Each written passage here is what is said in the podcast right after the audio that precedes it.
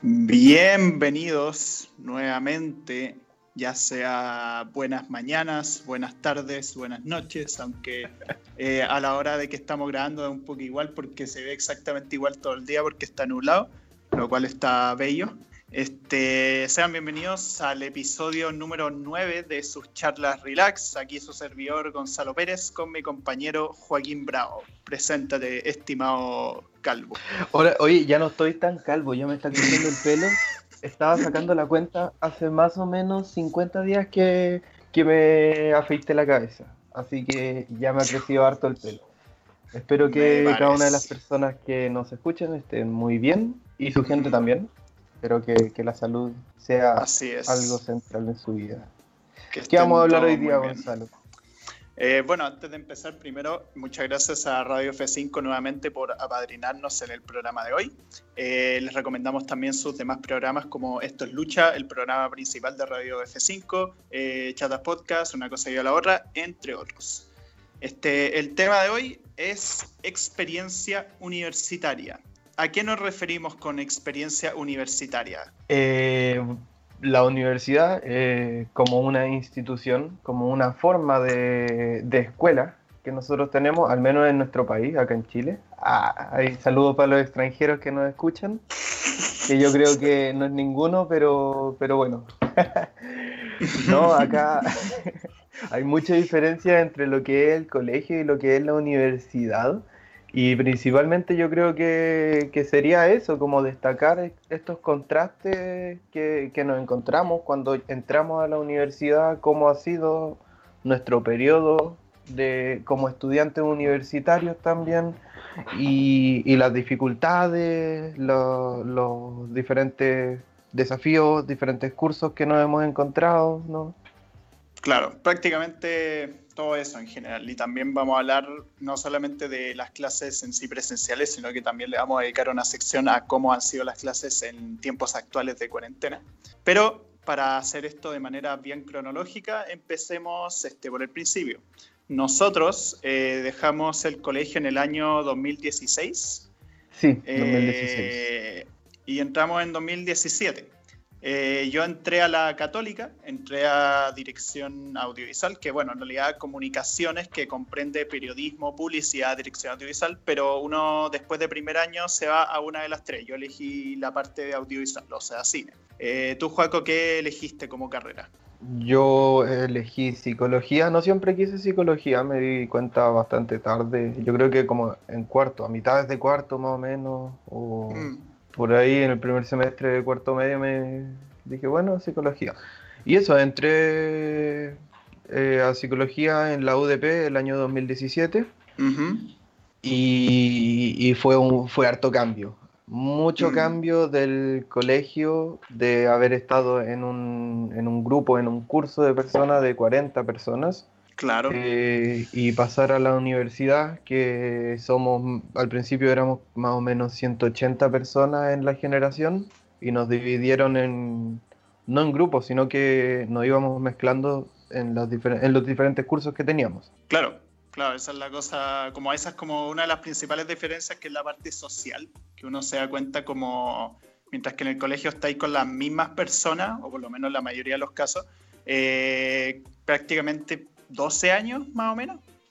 Eh, estáis con toda esa gente y después la universidad es como ya, eh, cada uno tiene los cursos que tiene, ya sea porque, bueno, por lo menos en mi caso, primer semestre a mí me eligieron los ramos y ya a partir del segundo semestre yo podía elegir ramos. Mm. Pero el tema es que igual es medio azaroso para algunos, onda, yo tenía ramos distintos que otros en el primer semestre. Eh, y claro, ¿qué pasa? Que obviamente tenía que empezar casi que de cero en la parte de socialidad. Eh, al principio como que intentaba meterme en distintos grupos, como que no encontraba a nadie que fuera como de mi onda, gustos muy distintos, eh, toda una serie de cosas. Intentaba integrar a ciertos grupos, pero como que cachaba que no podía ser yo mismo en ese grupo. sí, a mí, al menos, eh, los días antes, la semana antes de entrar a la universidad, digamos, de mi primer día de la universidad, fue una cuestión que me generó igual harta, harta angustia, estaba con miedo, porque era ir a un lugar donde no conocía a nadie y como tú dices, literalmente formar y crear una vida social desde cero. Claro. Eh, cosa que nunca me había pasado porque yo estuve en mi mismo colegio durante los 16 años de escolaridad que tuve. ¿16? No, 14 años. Bueno, estuve toda mi vida con los mismos compañeros, con las mismas 40 personas que conocía desde los 4 años. Y, y después como que tener que ir a un lugar donde hay 200 personas y no conoces a nadie, para partir construyendo una amistad. Bueno, después me di cuenta que es mucho mejor, he conocido gente muy bacán. Eh, no es que eh, fue que encontrara grupos y que no me sentía cómodo y después cambié de grupo, sino que los grupos iban cambiando, iban mutando como, como de acuerdo a la, a la gente nomás. Entonces, en un momento si es que tuve un grupo y después ya ese grupo se diluyó, eh, no fue como por decisión mía de yo no quiero estar acá en este grupo, sino fue por que tomamos diferentes caminos. Claro. Este, sí, o sea, en mi caso, bueno, yo logré como después encontrar como grupo de gente eh, con el cual hasta el día de hoy somos como amigos, que es nuestro grupo CMB, que voy a dejar en secreto qué significan las siglas por, para respetar la, que este es un programa apto para todo público. Este, Pero bueno, el tema es que después logré integrarme a un grupo y la pasamos acá, nos llevamos bastante bien. Este, y nada, pues que así quedamos, pero obviamente costó harto al inicio. Igual este, en este mismo, mismo grupo, igual a mí me costaba por lo menos, porque, bueno, tú me conocí yo de, antes como que era bien tímido para ciertas cosas, bien mm. como poco comunicativo últimamente he cambiado harto eso, soy como más abierto a decir como ciertas cosas y soy como un poco más extrovertido para ciertas weas. Pero la U como que igual ayudó harto en eso, como cambiar un poco el chip, como ya no ocultar tanto ciertas cosas, como que ya ser más abierto a, a decir ciertas cosas que antes no decía. Eh, o sea, prácticamente con el grupo de amigos me permití como hablar sobre mi gusto, sobre las cosas que me gustaban, me permitió eh, abrirme sobre mi orientación sexual y toda una serie de cosas. Entonces eso fue como muy interesante y fue bastante bacán, de hecho. Otra cosa que tiene esto de las amistades, ah, perdón, sin interrumpir, pero que tiene que ver dentro de esta lógica, que es como el tema de lo mucho que cambió el tema de la popularidad y la importancia de esta al cambiar en la universidad. Sí, iba también a decir algo así, como dado que uno ya no se encuentra en el mismo grupo de las mismas 40 personas, sino que uno conoce gente, gente distinta, gente que ha vivido muchas cosas, gente que de otro colegio que hace muchas cosas. Yo, por ejemplo, había muchas actividades que, que gente de la universidad hacía y yo no sabía que que era como una actividad, o no la tenía en cuenta como una actividad recreativa. Y, me encontré, me empecé a encontrar con nuevas cosas, con nuevas personas. Y claro, como ya no son las mismas personas, ya no está esta como jerarquización de la gente popular o como, como la gente que, que lleva más la voz, eh, digamos, en los mm. cursos de los colegios, sino que eh, idealmente, no sé si en todas las universidades o en todos los espacios, se intenta dar voz a, quienes quieren hablar, en el fondo, no son los que tienen más voz. Claro. Y, por eso como que ya no hay tanta esta separación entre como, comillas, los populares, los no populares, o como los que conocen a todo el mundo y como, no sé, como los Perkins o como el resto de los tipos del colegio, sino que como que cada uno va a su bola en la universidad y, y conoce gente y hace lo que quiere y en mi patio, en el patio de mi facultad al menos, eh, hay mucho espacio y la gente se sienta donde quiera y habla y grita y hace lo que quiera. sí, eso tiene que ver por un tema de segmentación que hubo, onda, comparado con lo del colegio, y también por un tema de madurez, yo creo. Como que ya dejamos de lado un poco como la estupidez como de conflictos por, ah, es que este weón tiene menos amigos que yo, eh, o cosas así, o mm. por tener gustos distintos al que tiene la mayoría, como, ah, no te gusta el fútbol, a la mierda. Eh, entonces eso igual es como, esas de las cosas como más bacanas que tuvo la universidad, cuando al transicionar. Algo que fue un poco más peludo, pero que hasta cierto punto eh, fue mejor después porque en el fondo aprendí más, eh, es el tema de la exigencia de los métodos de estudio.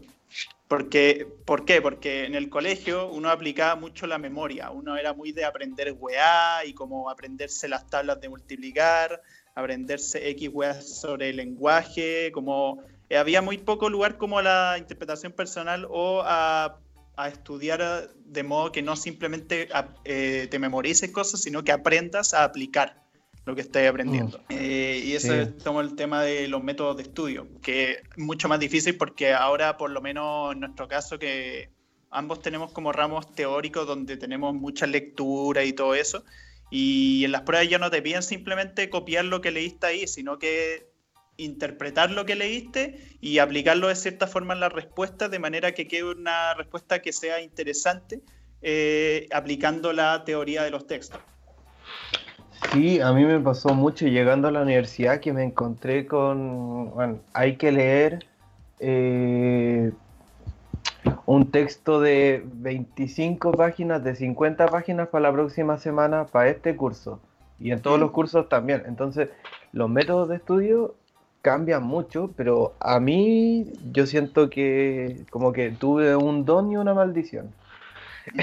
el tema es que en el colegio como que me iba bien, aprendí a cachar en clase, pero yo como que, bueno, es horrible flojo. Nunca estudié para las pruebas del colegio, ¿cachai? Como que iba a las clases y en las clases ahí como que pescaba caleta, como onda, como si te imagináis la gente que no pesca la clase, como que yo soy lo contrario, yo estoy como ahí siempre pendiente de la clase y, y con eso me como que me bastaba, entre comillas, para aprender en el colegio. El tema es que en la universidad dije como, esto ya no va a funcionar, en la universidad voy a tener que aprender mucho más, voy a tener que hacer diferentes cosas, pero el tema es que como que entre, como a través de ese método, como que yo siento que aprendí como el método de aprendizaje que tuve era de relacionar las cosas. Y eso me enseñó me ayudó mucho para ahora la universidad.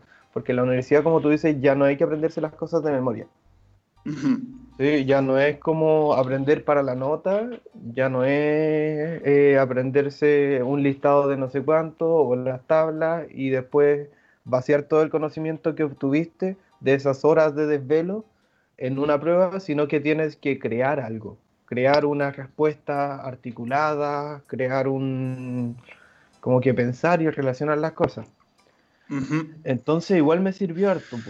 Sí, este, muy cierto lo que decís. También, bueno, el tema del aprendizaje con las clases a veces puede variar de profe en profe, porque también de ramo en ramo, porque por ejemplo a mí me pasa que hay ramos en los que presta atención y efectivamente me sirve prestar atención porque el profe está diciendo cosas interesantes que normalmente no veríamos en la lectura y que después nos servirían para complementar con la lectura en las pruebas o en examen o cualquier tipo de trabajo.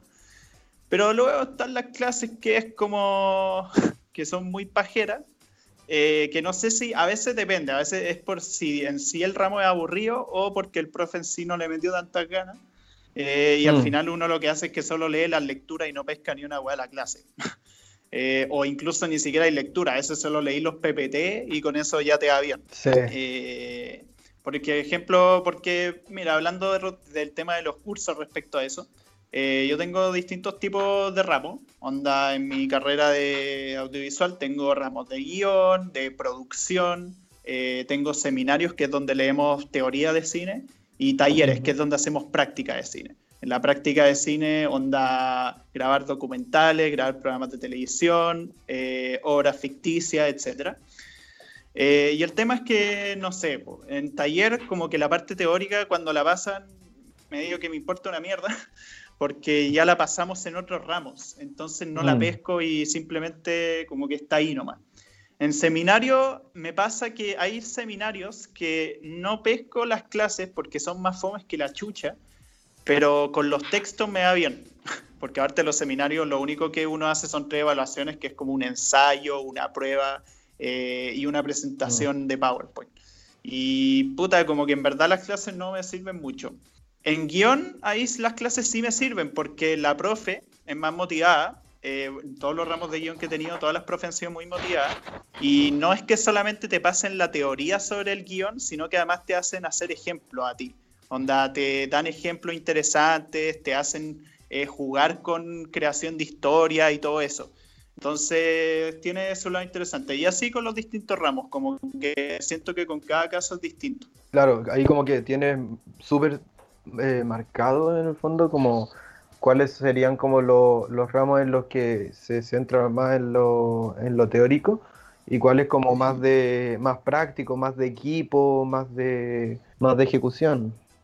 Claro. Sí, en mi carrera al menos eh, en mi universidad no tenemos como tanto eso, tenemos muchos ramos teóricos. Sí, en los ramos teóricos como que se intenta hacer como una aproximación a la práctica, como que se intenta abordar mucho de eso, pero, pero hay un problema igual como que tiene que ver con la ética, porque nosotros como estudiantes aún no estamos preparados para, para ver pacientes en el fondo. Mm, Entonces ahí se complica harto el tema, usamos hartos recursos, por ejemplo hay una serie que se hizo en Estados Unidos creo, después se reprodujo en Argentina y también se reprodujo en Chile, que es una serie que simula eh, terapia psicológica.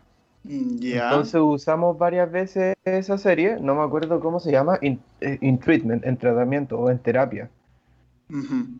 Eh, entonces lo usábamos y a partir de ahí como que podíamos ir hablando de cómo, cómo funciona, por ejemplo, la terapia de esta persona, si es que como en los ramos que son más clínicos, con de atención a pacientes. Pero aproximación real con, un, con una persona no tuve hasta tercer año. Y, ahí siempre como con supervisión y todo eso. Entonces esa parte como más teórica yo como que eso es, es más difícil y no, no, me he podido acercar tanto, tanto. Ya, pues Pero sí es verdad que eh, hay ramos que sí he tenido como, como los que tú dices, como que llega un profe y, lee el Power y pasa una hora leyendo el Power, o, o profes que repiten exactamente lo mismo que están en los textos. Sí. Y, sí, yo creo que hay, hay una cuestión que, se repite que son como los tipos de profe o los tipos de ramos que hay, que, que sea donde sea que uno estudie, van a existir. Claro, onda de profe hay como de todo, o sea, bueno, de por sí, antes mencionaste el tema de la ética y de hecho me gustaría mencionar como respecto a ciertos tipos de profes, como los que directamente se pasan por la raja la ética. Mm. este, porque, por ejemplo, sin mencionar ningún nombre, aunque los que escuchen el podcast eh, y que sean de mi carrera saben de quién estoy hablando, eh, este profe que nos hacía hacer como video documental y cosas, cosas así como que era muy experimental, como que quería que hiciéramos trabajo atrevido así. Y el tema es que, claro, hacíamos trabajos como pseudo atrevidos, pero nos pedía weas que eran imposibles a veces. Onda, había un weón que, por ejemplo, le pidieron grabar en una wea de carreras de caballo, pero onda no le dejaban entrar. Onda, todo el rato el weón decía al profe que no, que los guardias no me dejan entrar y la weá, que era medio peligroso el lugar, pero el profe le dijo, no, no, pero tenéis que grabar igual, imagínate, grabáis eh, un asesinato con cuchillo y después tenéis que salir corriendo con la cámara. Onda, eso estaría bacán grabarlo. Entonces el weón quería que. O sea, primera weá es muy poco. Está mal hecho un poco eso en mi carrera, que es que los talleres como primeros, los primeros ramos prácticos, sea hacer cine experimental. Yo siento que eso no mm. está bien, porque yo creo que uno debería partir con la, con la parte práctica como normalizada en el cine. Porque si uno se metió a cine es porque vio cine normal, no tanto experimental. Onda, la parte experimental dejarla para después, incluso como electivo. Pero en mi carrera, como los snobs, los pretenciosos, como que todos los talleres tienen que ser ultra experimental. Entonces, por lo menos la parte práctica, la parte teórica, por ejemplo, guion te da más libertad, ¿cachai? Pero ahí solo guionizáis, ahí solo escribes. Eh, ¿Qué otros tipos de profe, aparte de los que no respetan la ética, podemos mencionar, Joaquín? Eh, no sé, por ejemplo, se me viene a la cabeza un profe que no tenía vocación de profe. Así como los típicos profes que pueden saber mucho de la materia, pero no saben enseñar. Mm, Entonces. no tienen pedagogía. Claro, están estas personas que, que, llegan y que se creen lo mejor. Y incluso tratan a los estudiantes tratan a, las personas que están aprendiendo como que no saben nada. Y es como, ya, pues, enséñame, Pero, pero nada, creen que exponiendo todo lo que saben o todo lo que han hecho en su vida van a dejar clara la materia y no funciona así. Mm. No cualquiera puede ser profe. Sí, de hecho, ese profe que mencionaba tampoco tiene calidad de profe. Porque aparte es como de los típicos profes que te dicen como, no, es que sabéis que no me gusta esto, pero eh, tú averigua cómo hacerlo mejor. O sea, es un criterio de evaluación basado enteramente en gusto. Claro. Eh, otros profes, onda, para no ser tan malos con los profes, porque hay profes que son muy buenos también. Tenía el profe Tela, porque tenía el profe que, aparte de saber enseñar bien, además el weón es simpático, es empático. Eh, el weón como que comprende cuando tenía un problema, es ese típico profe que siempre cuando tenía un problema y tenéis que mandarle mail, él te lo responde. Eh, onda, son profes que son la raja, prácticamente, que son como el tipo ideal de profesor y que generalmente, por lo menos en mi caso, siempre son profes teóricos, nunca los prácticos. Aguanten mis profes de guion. y eso, esos profes que son como más telas, se contraponen igual a los profes que, llegan y, hacen que todo el mundo quede repitiendo, así como los profes que se jactan de que solo el 60% logra aprobar el curso. Claro. No sé si te ha pasado, me pasa mucho con, estudiantes, por ejemplo, de, ingeniería o de ciencia, que se jactan de que la mitad del curso eh, se lo echa, así como, ah, pero es que me saqué un 3 y, todo el curso tuvo bajo un, un 2.5, entonces que cachí. Y yo como, weón, ¿qué estás aprendiendo ahí? ¿Qué clase de profesor tienes? ¿Qué, ¿Cuál es la motivación para estudiar? Porque es como, what the fuck. No tiene sentido. Claro, pero entre medio de esos profes, entre los profes que rajan a la gente y que no les importa nada de sus estudiantes y los profes que son tela, yo encuentro que está el equilibrio en los profes que son telas, que son humanos, que te entienden y que son exigentes. Sí. Al menos a mí, esos son como los profes que me motivan a, las clases y todo eso. Mm, en ese caso, generalmente mis profes de seminario son así. De hecho, uno de mis profes favoritos, que de hecho es tío de nuestro amigo, el famoso, para no decir el nombre real, Paulo Coelho. Eh, ese weón era así, onda exigente, pero profe bacán, onda un profe que te entendía cuando te pasaba algo, pero que el weón te exigía, onda que tu ensayo lo escribiera y la raja, porque era un ramo en que solamente teníais que escribir ensayos sobre cine. Y, pero teníais que hacerlo excelente, onda muy bien citado todo, con muy buenas teorías, con innovación en la propuesta que estáis estableciendo, cosas así. Y puta, ese yo creo que es el mejor profe que he tenido en la U, desde que entré porque poco, pocas veces he aprendido tanto sobre cine con, que con, ese, con esa persona. Sí, yo creo que también estos profes son los que marcan y uno dice como, oh, recuerdo con cariño a este profe, no me fue bien. Como que mm. quizá me esforcé caleta, era materia muy difícil, también me pasa. Y ponte tú un profe que me enseñó a escribir, así como que, como que ponía mucho énfasis en las respuestas, estas pruebas. La profe nos daba como dos o tres preguntas y las respuestas debían ser tres o cuatro planas cada una.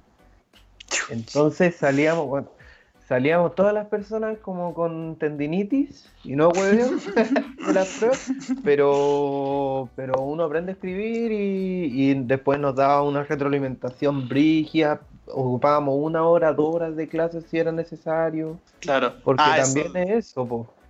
También eso, es dedicarle tiempo al aprendizaje, no como, no sé, profes que son como más pajeros, profes que llegan, hacen una prueba de alternativa para que ellos no deban trabajar más. Y, y, puta, después como que nada, te pasan la nota y no aprendiste nada. Como que encerraste círculo y no aprendiste ni una weá y no te dicen en qué te equivocaste.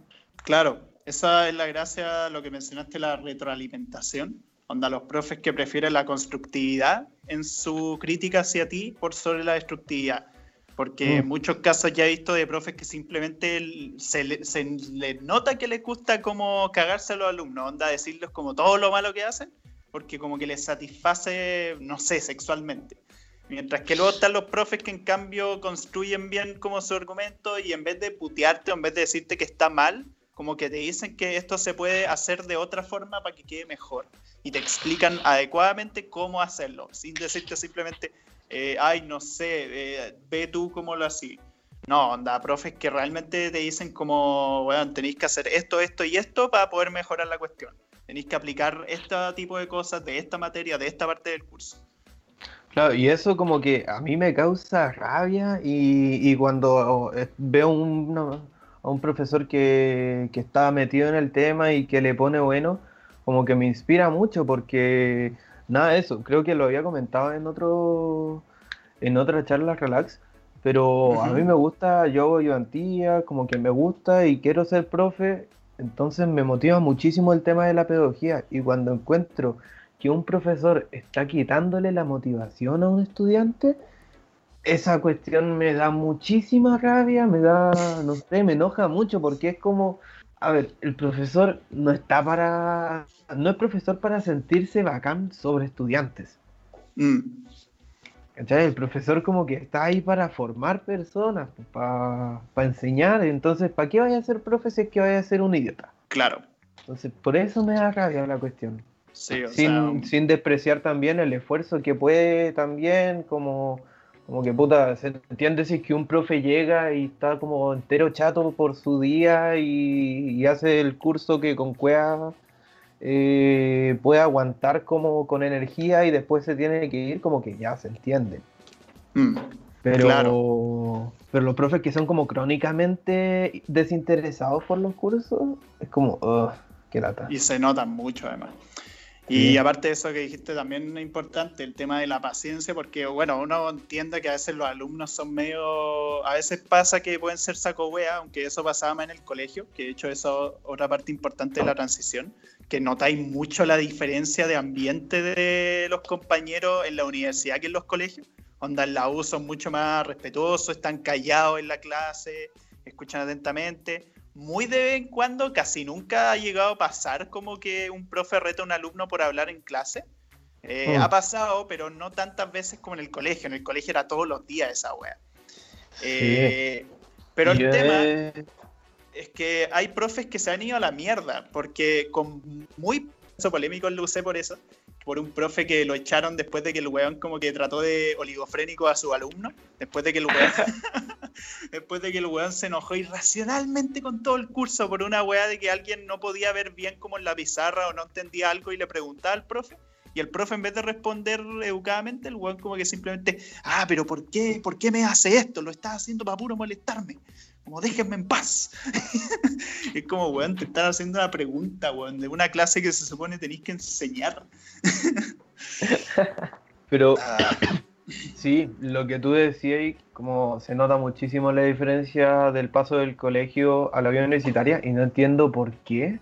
Eh, ¿Por qué cuando estábamos en el colegio estaba esta cuestión de molestar? ¿Por qué como huevear al profe, como molestar al profe o imitar a los profesores, hacerle broma a los profes, ¿por qué está como que tiene de chistoso eso? Intentar humillar a la otra persona, como que siento que, no sé si es que siga pasando eso en los colegios, pero siento al menos que en la universidad no pasa y, lo encuentro mm. bacán. Claro, bueno, en los colegios igual se puede llegar a entender, o sea, no lo justifico, pero se puede llegar a entender por tema de inmadurez, por tema de que ya son niños, éramos niños y la weá, pero es incluso peor en la media, porque se supone que entre los 15 y los 18 años ya tenéis como una edad para dejar como el para darte cuenta. Con los adultos, con las personas que se supone tenéis que respetar, mientras no sean saco weá, obviamente.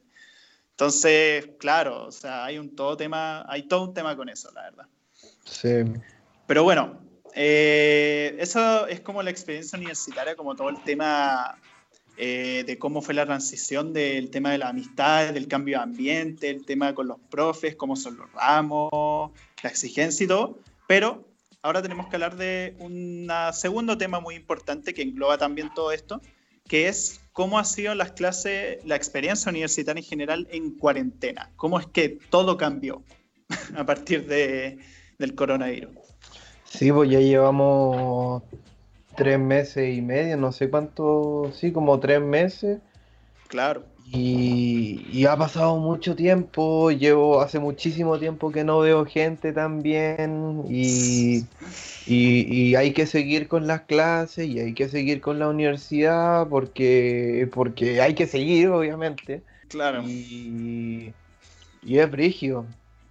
El tema es que también hay un tema ahí con eso de tener que seguir porque que es complicado si te atrasáis, pues no es tan fácil decir como no, congelo un semestre o no, eh, dejo de tomar ciertos ramos importantes. Como hay casos de gente que lamentablemente no puede atrasarse más y va a tener que mamarse los cursos eh, del semestre por un tema de plata, por un tema de, por mil razones distintas. Y puta, lamentablemente así, pero también es cierto que la universidad a veces como que no maneja muy bien ese tema onda, siento yo en términos de salud mental. Sí, pues tú me contabas ahí hace unas semanas que, hubo como un caso polémico mm. sobre, sobre salud mental.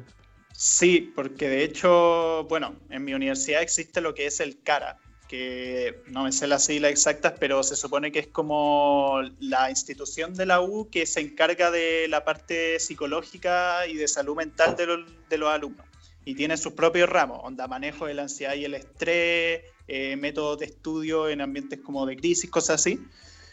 Pero el tema es que hubo muchas confesiones por parte de compañeros en Instagram respecto a Cara UC. los ramos, en verdad, lo que más, lo que menos le hacían era ayudarlos con su estrés. Porque mm. primero tienen notas, onda les exigen notas en ramos que no deberían tener notas porque se supone que la idea de Ramos es ayudarte en cosas que son enteramente personales, psicológicas. Eh, y el tema es que se quejan porque como que los profes como que onda veían que sus alumnos como que les decían que no podían hacer ciertas cosas por todo el tema de cuarentena, de fallo del internet, de que no pudieron entregar una cosa a tiempo. Y a estas personas confesaron que los profes les ponían rojos por esa wea, a pesar de que les dijeron que tenían esos problemas y les decían como, mira, sorry, pero eh, los problemas que tengáis, eso no es nuestra profesión, nosotros somos profesores, no somos psicólogos. Y es como, weón, esto es un ramo de manejo de la ansiedad y el estrés. O sea, qué chucha. como que lo que menos deberían hacer es como andar tirando notas de mierda y más encima no ayudando ni comprendiendo la situación actual en que se está. Porque muchos de nosotros eh, igual como que nos llega a afectar a unos más que a otros, obviamente, el hecho de no poder ver a las amistades o no poder ver a ciertos familiares. Porque de hecho nosotros y nuestro grupo no nos hemos visto desde antes del coronavirus. Onda, solamente nos hemos visto en línea nomás, que no es lo mismo, ¿cachai? Y creo que una vez, algo así. Este, sí, claro, como grupo. Sí, y el tema de las notas, por ejemplo, que es una cuestión como demasiado arraigada en como en el, en el estilo de educativo que existe, como la nota lo es todo.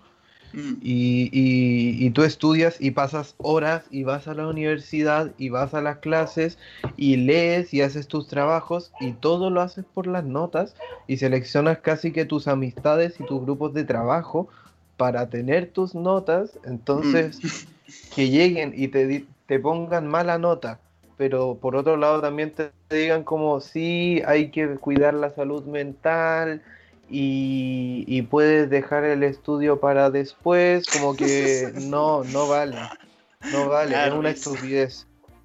Eh, no sé, es una estupidez, aparte las notas, como que nos han enseñado como que 7 es nota excelente, de 5 para abajo es mediocre porque si es que tenía un 4 o menos, ya cagaste, te echáis el ramo.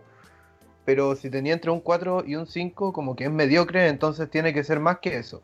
Y como que nos enseñan como que las notas tienen valor. Claro. Entonces, como que, puta, este obvio que uno aspira a más notas y sacrifica todo, pero hay cosas que hacer en la casa, hay que, bueno, hay que cuidarse como la integridad de uno.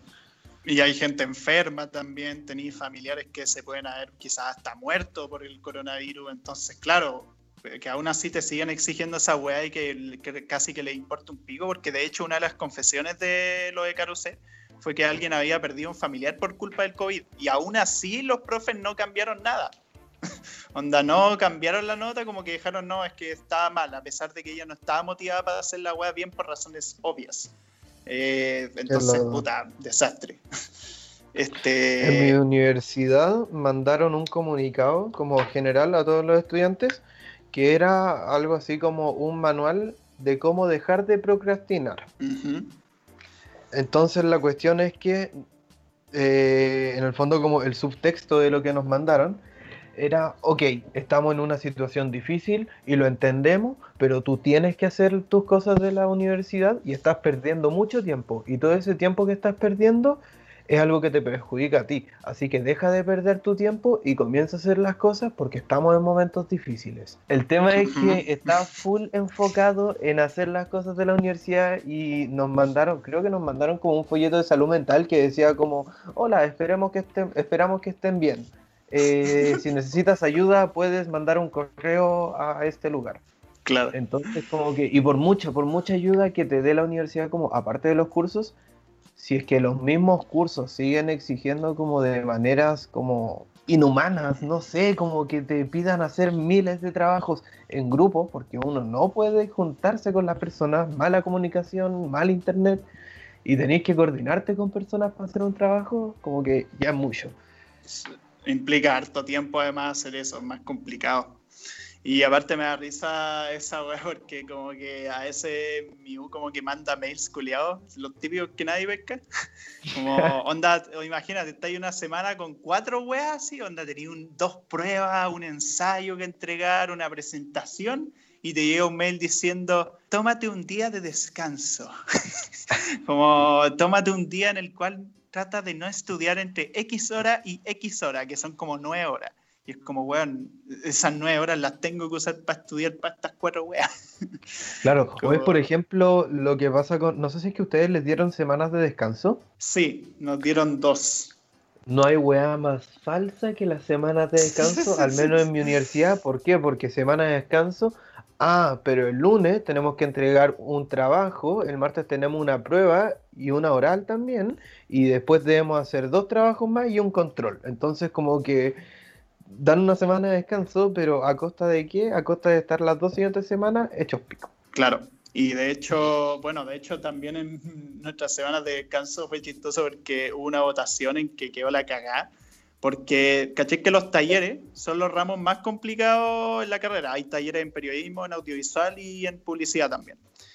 Este, y el tema es que hubo una votación para decidir si es que habían talleres en la semana de descanso o no. Onda, que todos los demás cursos no estén, pero sí los talleres, por un tema de que no, es que no se puede perder ni un solo curso de taller, porque si no va a ser la peor catástrofe posible. No es como si se pudiera dar esos cursos, esos ramos, onda, esos días después, ¿cachai?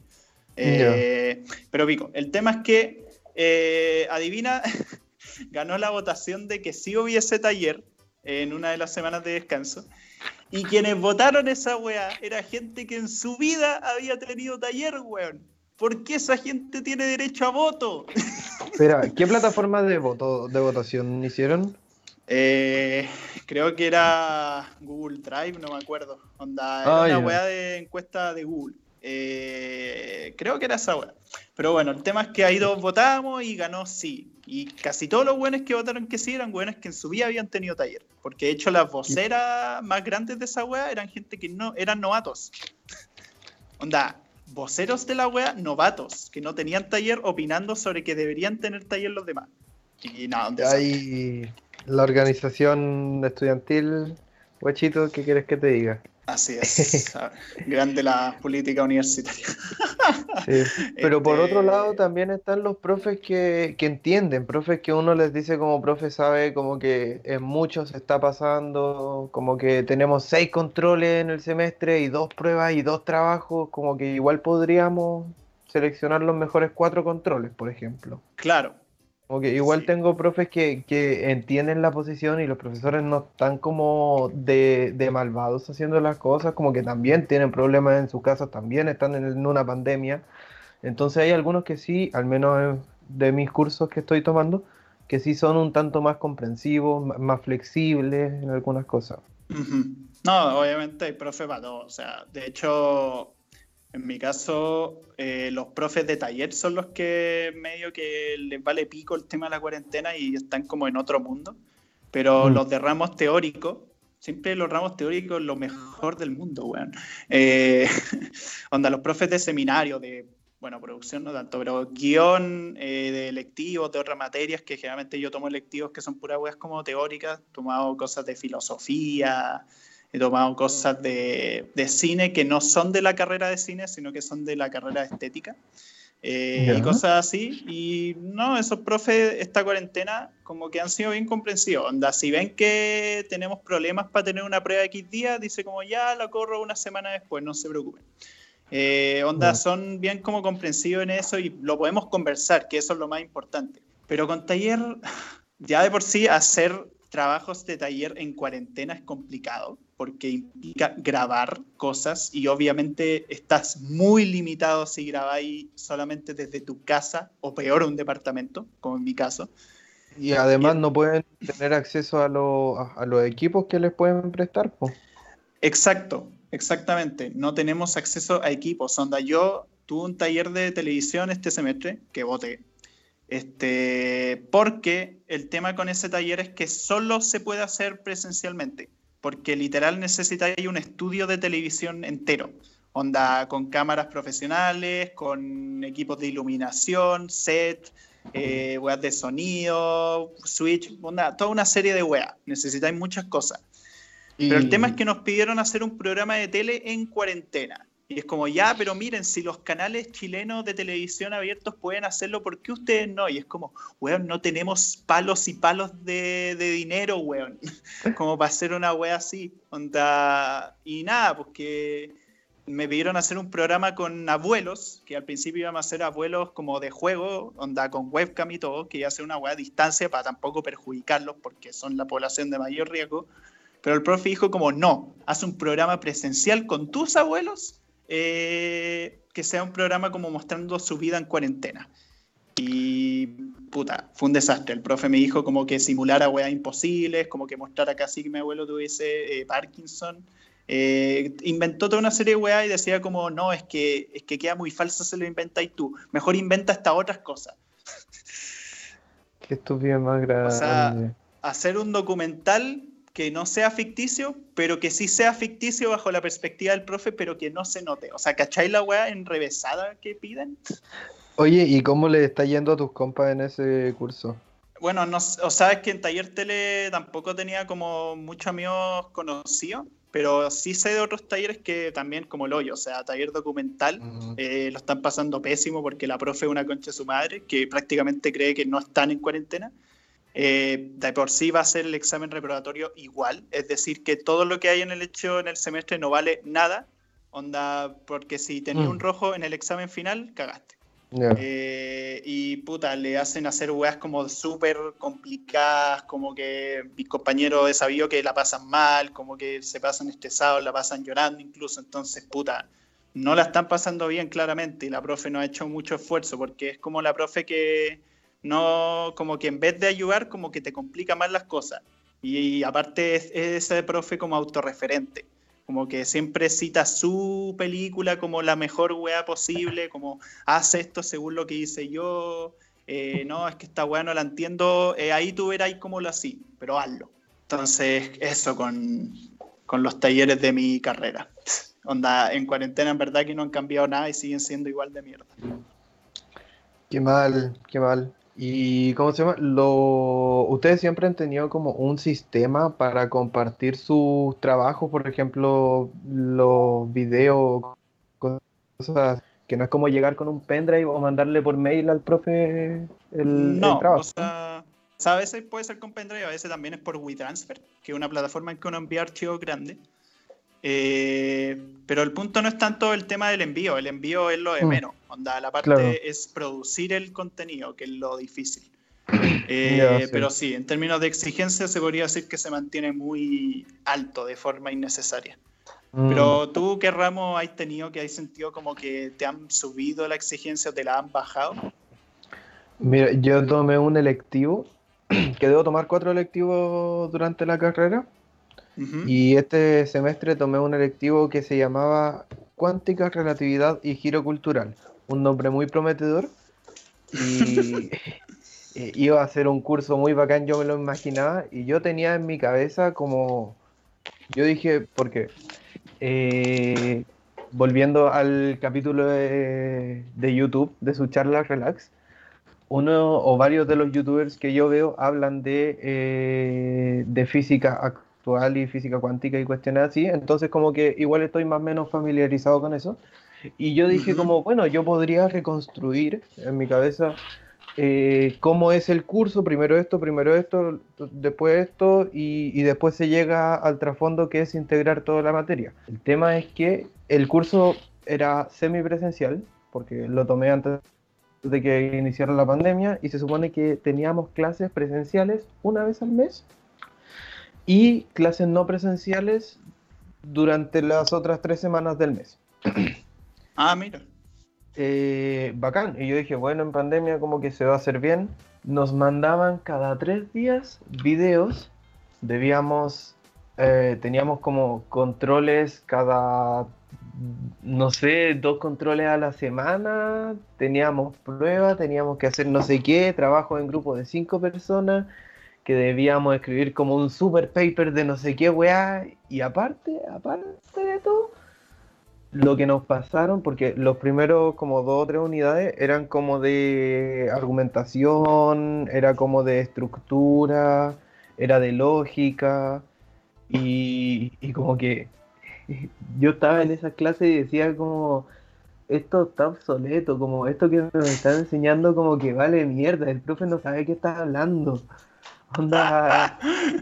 Hice el curso de argumentación, te puedo hacer un resumen del curso de argumentación en, no sé, en 20 minutos. Yo como que nos estaban pasando como formas de argumentación que usaban los griegos hace 2000, bueno, 2500 años y, y querían que lo obligáramos con ejemplos de ahora y así como, esto no es posible, nos están enseñando una estupidez.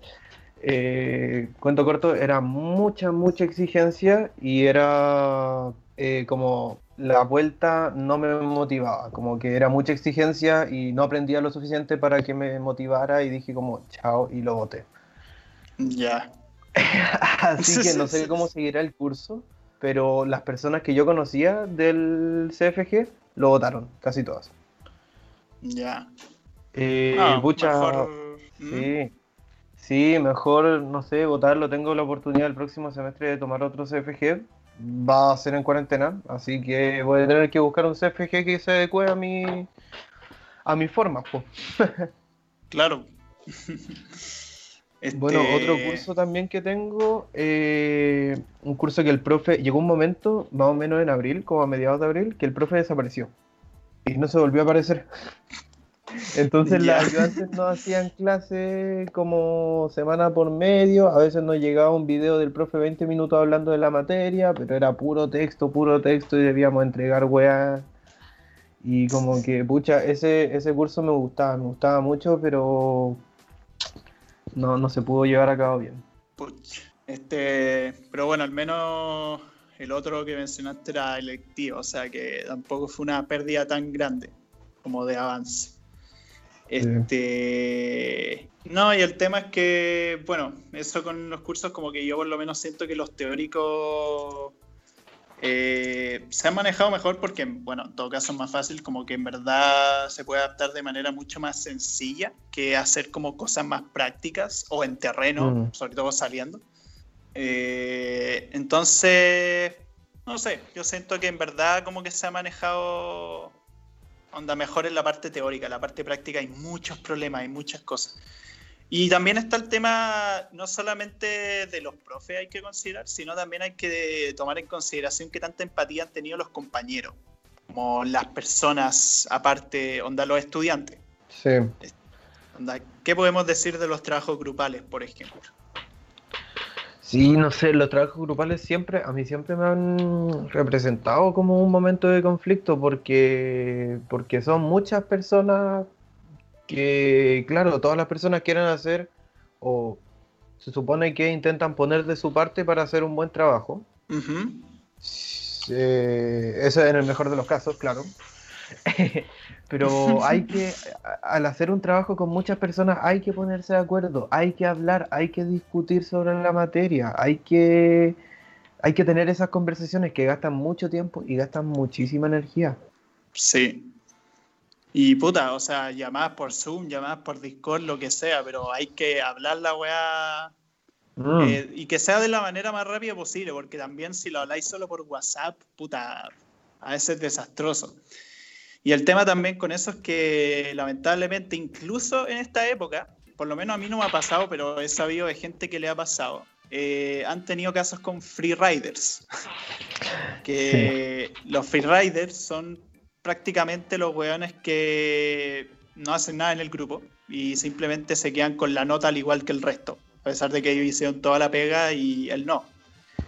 Y es impresionante que en cuarentena ha pasado, weón, que hay gente que directamente ha inventado y se ha demostrado que ha inventado.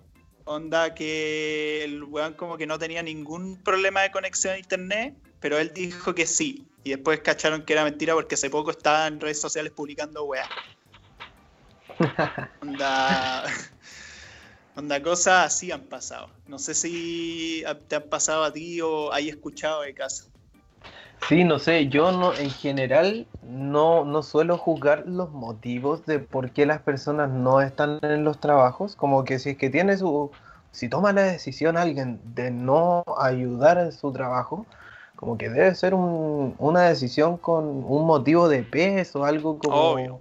No sé, como que si es que me dice como, pucha, que tuve que hacer algo o sorry, no me pude conectar, no voy a poner en duda eso. Pero sí voy a esperar al menos que, sean sinceros, que sean empáticos, que, estén también con disposición al diálogo. Claro, que lo expliquen bien además. Claro, por ejemplo, en, Sí, ojalá, ojalá con anticipación.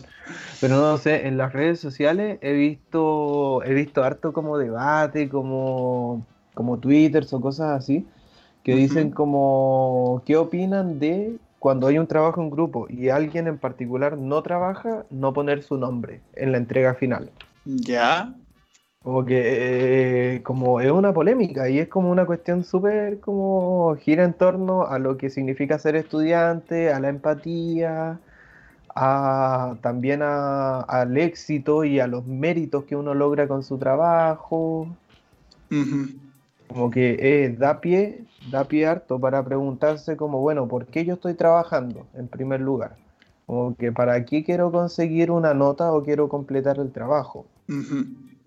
O, por ejemplo, como con cuánta empatía me relaciono con mis compañeros, cómo he aprendido a hacer el trabajo en equipo y al final como, no sé, ahí mi postura personal.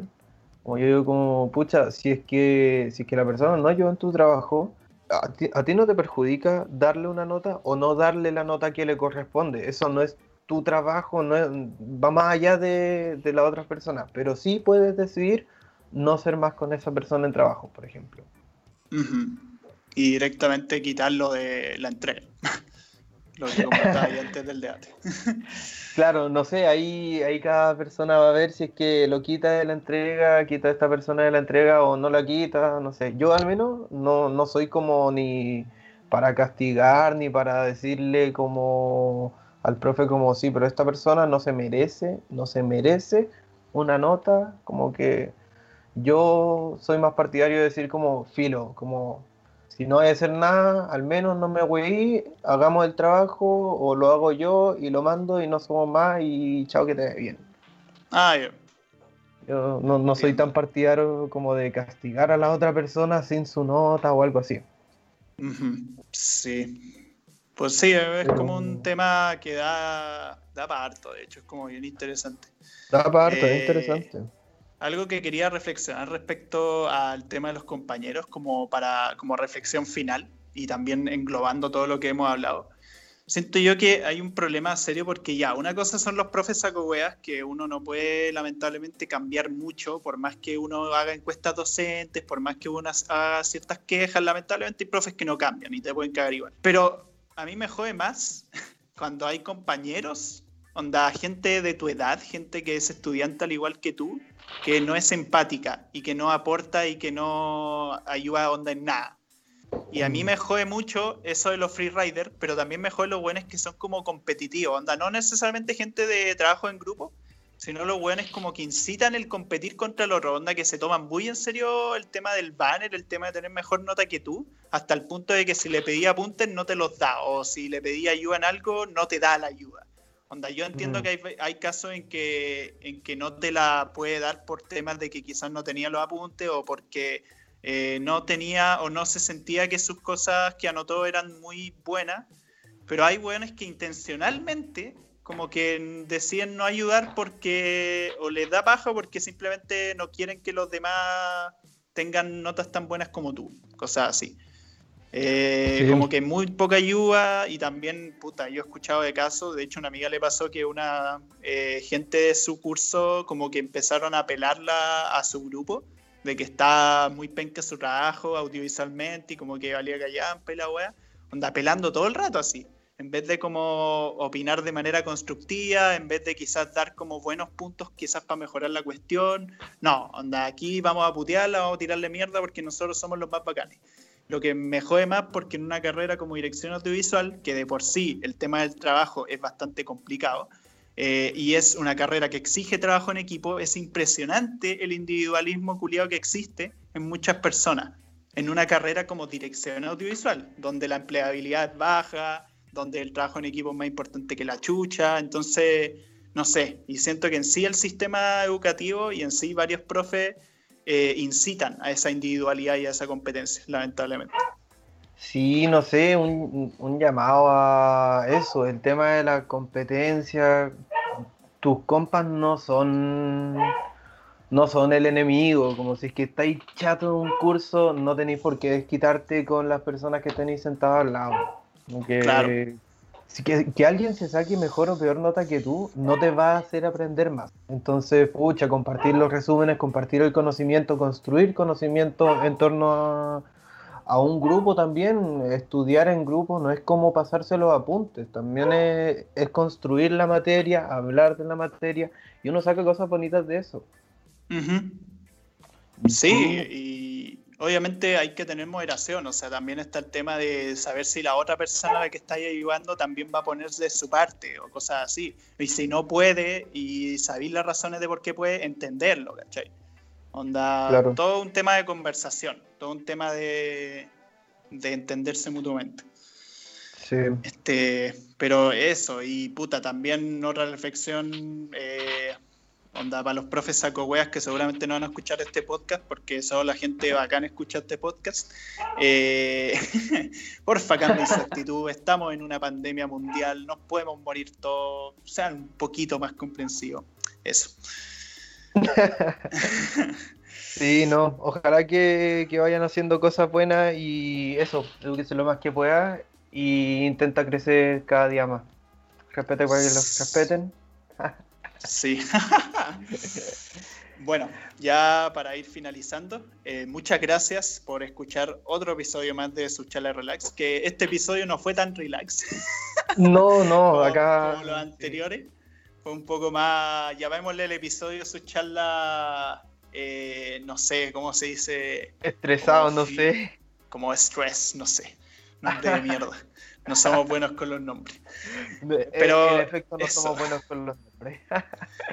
Pero eso, eh, muchas gracias. Eh, autopromoción a nuestro Instagram de su charla relax, a nuestras cuentas personales, Chico Lechuga 98 y Chanchito Verde. Promoción a Reflexiones Jugables, mi página de Instagram sobre jueguitos. y eso, ¿algo que quieras decir, Joaquín? Eh, nada, y pásense a escuchar también los otros podcasts de Radio F5. Eso. Que estén muy bien. Hasta la próxima, amigos. Adiós.